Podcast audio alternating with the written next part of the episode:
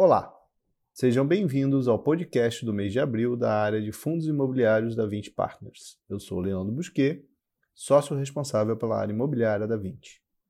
No mês de abril, observamos a reabertura de todos os shoppings do VISC, que atualmente operam com 82,3% do horário de funcionamento pré-pandemia.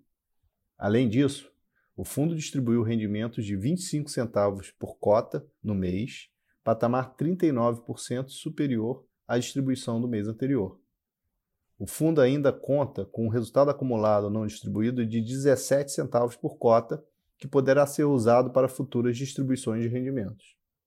O VILG, nosso fundo de galpões logísticos, concluiu a aquisição de 100% do Porto Canoa Log, ativo que possui mais de 93 mil metros quadrados de área bruta locável e encontra-se 100% locado. Essa foi a maior transação individual realizada pela área imobiliária da 20 até o momento, superando o montante de 285 milhões de reais. No mês de abril, o fundo ainda celebrou um acordo para aquisição de um ativo localizado no raio de 30 quilômetros da cidade de São Paulo. O acordo não representa garantia de que o fundo efetivamente concluirá a operação. Distribuímos no Vino 45 centavos por cota a título de rendimentos, o que representa um dividend yield anualizado de 8,9% sobre a cota de mercado no final deste mês. Além disso, o fundo encerrou o mês de abril com 95 centavos por cota de resultado acumulado. Por fim, o VIF, nosso fundo de fundos, segue apresentando uma performance desde o seu IPO superior ao IFIX e totaliza 7,2% de retorno total em 10 meses, o que equivale a 5 pontos percentuais acima do retorno do índice no mesmo período. Para comentar em maiores detalhes os resultados de abril dos nossos fundos, eu tenho aqui hoje comigo o Rodrigo Coelho, responsável pelo VISC, o Ilan Nigre, responsável pelo VILG, a Érica Souza, responsável pelo Vino, e o Luiz Felipe Araújo, responsável pelo VIF. Olá, Rodrigo. Conte-nos agora como foram os resultados do VISC no mês de abril. Olá, Leandro, e a todos que nos ouvem nesse podcast. No mês de abril, observamos uma redução no número de casos e hospitalizações por Covid-19 no país, o que permitiu a reabertura de todos os shoppings no Brasil. Até nossa última atualização, em 10 de abril, o portfólio do fundo operava com o equivalente a 82,3% do horário de funcionamento pré-pandemia. Essa atualização tem sido realizada semanalmente em linha com as melhores práticas de governança e transparência. O fechamento generalizado do portfólio em março trouxe incerteza para os lojistas e provocou um aumento dos descontos concedidos e do nível de inadimplência, impactando o resultado do caixa do fundo no mês de abril, quando os ativos do fundo apresentaram seu pior resultado desde agosto de 2020. Mesmo diante deste cenário, a distribuição de rendimentos anunciada foi de 25 centavos por cota, enquanto o resultado gerado atingiu 18 centavos por cota. O rendimento distribuído neste mês foi superior à rentabilidade do CDI líquido no período, que havia sido a política de distribuição do mês anterior. O fundo ainda conta com resultado acumulado não distribuído de 17 centavos por cota, que pode ser utilizado para distribuições futuras. Lembrando que até o final do semestre, o fundo deverá distribuir no mínimo 95% do resultado gerado no período. A política de distribuição de rendimentos está sendo definida a cada mês, a depender do impacto da pandemia no segmento de shoppings e, mais especificamente, no portfólio do fundo.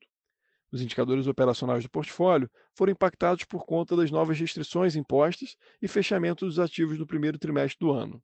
Observamos indicadores em março em linha com os piores meses do ano de 2020, mas acreditamos que com as medidas de flexibilização recente, os resultados dos indicadores devem melhorar ao longo dos próximos meses. Agora eu passo a palavra ao Ilan, que vai falar sobre o VILG, seus resultados e últimos acontecimentos relevantes do fundo. Obrigado, Rodrigo, e olá a todos.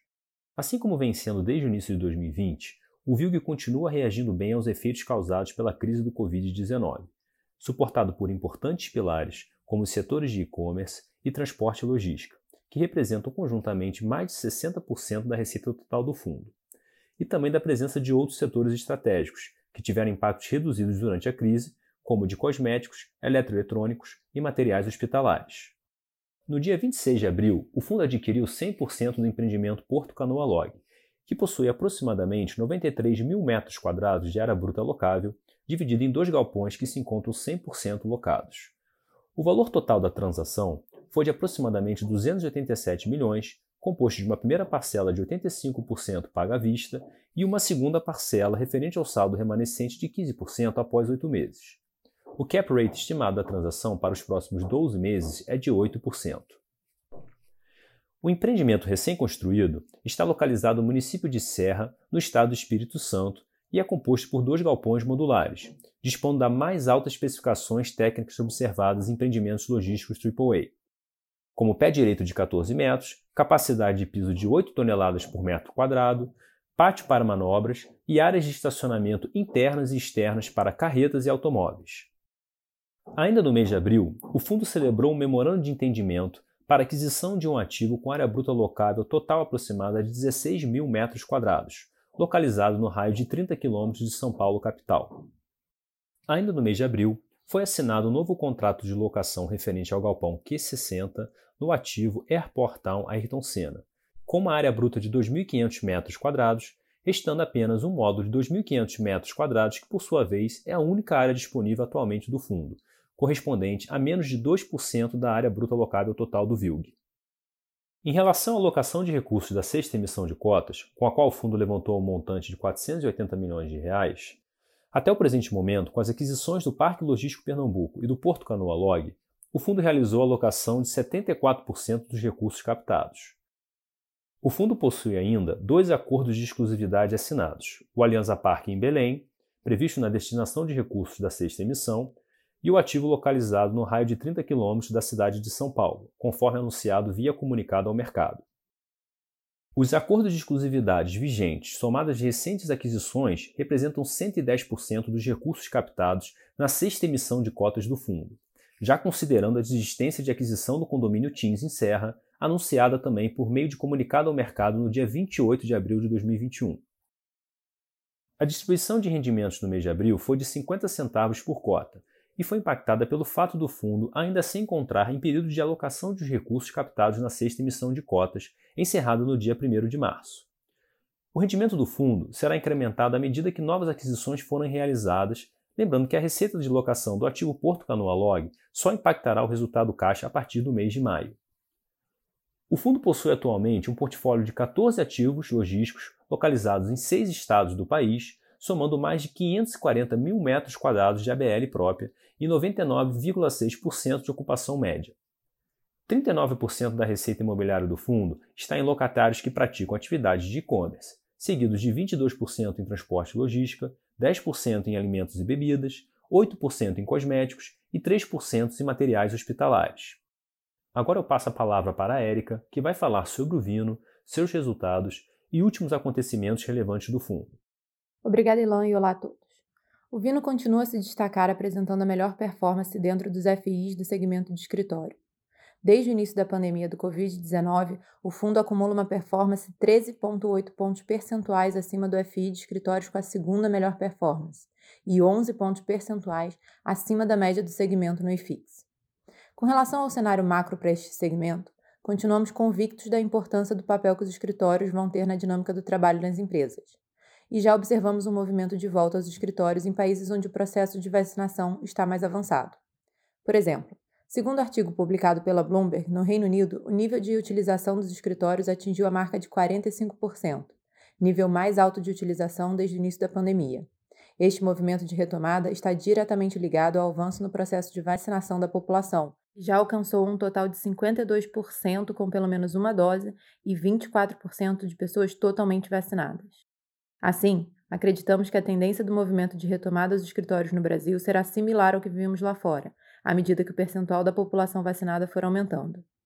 Durante o mês de abril, o fundo continuou provando sua resiliência com indicadores sólidos de desempenho, resultado que tem ligação direta com a qualidade do portfólio e a boa diversificação por locatários. Mais de 45% da receita do fundo está atrelada a contratos atípicos. Além disso, entre os contratos típicos, o aluguel médio por metro quadrado encontra-se 22% abaixo da média de mercado. Essas características continuam contribuindo diretamente para a manutenção de uma taxa de ocupação acima de 96% e ausência de inadimplência no fundo desde maio de 2020. O fundo distribuiu 45 centavos por cota, mantendo o patamar acima da média da indústria e um yield anualizado equivalente de 8,9%. O resultado distribuído foi positivamente impactado pelo resultado gerado pela venda da loja no térreo da Oscar Freire 585, conforme fato relevante anterior. Estimamos que o resultado distribuído ao longo dos próximos meses deve continuar entre 42 e 46 centavos por cota, uma vez que permanecemos com 95 centavos por cota de resultado acumulado. Agora, eu passo a palavra ao Luiz, que vai falar sobre o VIF, seus resultados e os acontecimentos relevantes. Obrigado, Érica, e olá a todos. Chegamos ao final de abril com rentabilidade total no VIF de 1% no mês, o que representa 0,5 ponto percentual acima da variação do IFIX. Com isso, a rentabilidade total do fundo passou a ficar positiva no ano, superando em 0,4 ponto percentual o benchmark em 2021. Desde o IPO do fundo, a rentabilidade total é de 5 pontos percentuais acima do retorno do índice no mesmo período. A cota patrimonial do fundo encerrou o quarto mês de 2021 com valor de R$ 100,18 por cota, enquanto a cota mercado fechou a R$ 88,10, o que representa um desconto de 12,1% para o valor da cota patrimonial. Olhando para o resultado do VIF, depois de importantes realizações de lucros em março, abril foi um mês de menos movimentações nas principais alocações do fundo. O resultado total fechou o mês de abril em 53 centavos por cota, fazendo com que ainda haja um acúmulo de 20 centavos por cota de resultado não distribuído, já considerando a distribuição de 60 centavos por cota do mês. Ao longo dos últimos meses, aumentamos nossa exposição aos fundos de recebíveis com carteiras mais expostas ao CDI, acreditando que existe uma oportunidade de valorização das cotas em função do ciclo em andamento de aumento da Selic, que impactará positivamente seus rendimentos. Com relação a essa alocação, já temos algumas posições acumulando ganhos interessantes, mas acreditamos que ainda haja espaço para esses ativos performarem mais. Comentamos mais sobre essa tese no nosso relatório mensal disponível no site de relacionamento com investidores do fundo. Em abril, o fundo movimentou mais de 11 milhões de reais em operações no mercado secundário, sendo que 5 milhões foram investidos e os demais 6 milhões foram desinvestimentos. Em relação às vendas, grande parte dos 6 milhões de reais foram FIs de recebíveis que acumulavam ganhos nas posições. Já no mercado primário, o fundo participou das ofertas dos fundos MXRF, RZTR e MGCR, além de ter concluído mais uma chamada de capital do XP Ideias Argos. No total, pouco mais de 9 milhões de reais foram investidos, reforçando a nossa tese de que ainda estamos enxergando boas oportunidades no mercado primário. Dessa maneira, diminuímos a alocação em caixa do VIF, chegando ao final do período com 6% do patrimônio líquido em ativos de liquidez. Com relação à alocação em ativos imobiliários pelo fundo, continuamos com maior exposição ao segmento de escritórios, representando 30% da carteira.